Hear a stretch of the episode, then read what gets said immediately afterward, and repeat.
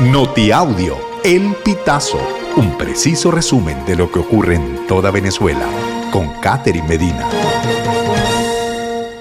Saludos estimados oyentes. A continuación hacemos un repaso informativo por las noticias más destacadas hasta este momento.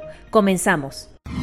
Gobierno aplica plan piloto de despacho de gasolina cada 10 días en Maturín. Un grupo de conductores explicó al Pitazo este lunes 16 de octubre de qué trata esta nueva modalidad. La gobernación de Monagas creó el sistema de asignación de combustible, que es una especie de aplicación en la que se pide una cita para ir a echar gasolina subsidiada en la bomba donde el conductor se censó.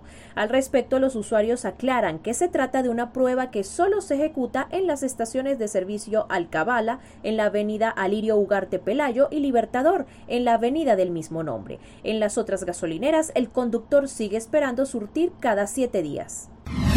PNB detiene en Guanare al director del hospital Miguel Ora por tráfico de fentanilo.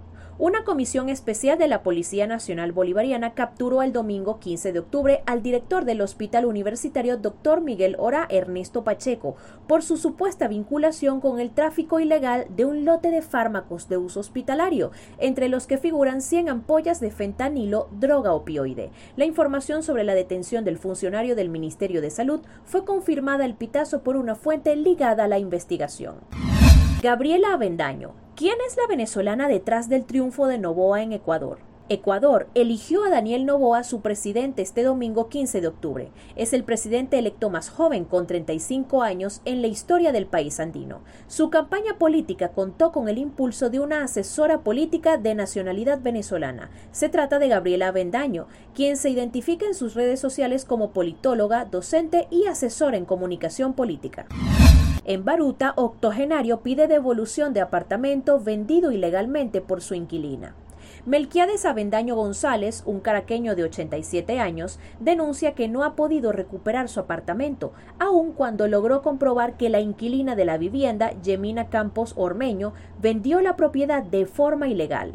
Campos Ormeño, de 43 años, fue inquilina del señor Melquiades Alvarado desde 2018, pero la detuvieron en julio de 2023 por delito de estafa contra varias personas. A pesar de la sentencia y la privativa de libertad de la estafadora, aún el octogenario espera por su apartamento.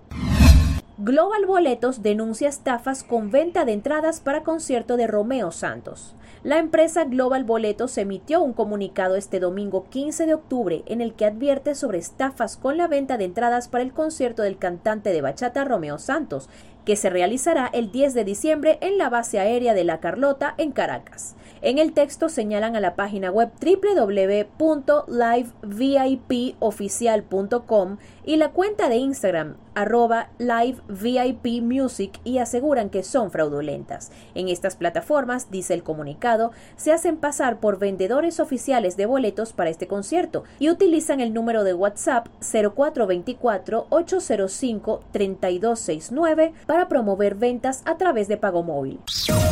Estimados oyentes, este ha sido el panorama informativo hasta esta hora. Narró para ustedes Catherine Medina.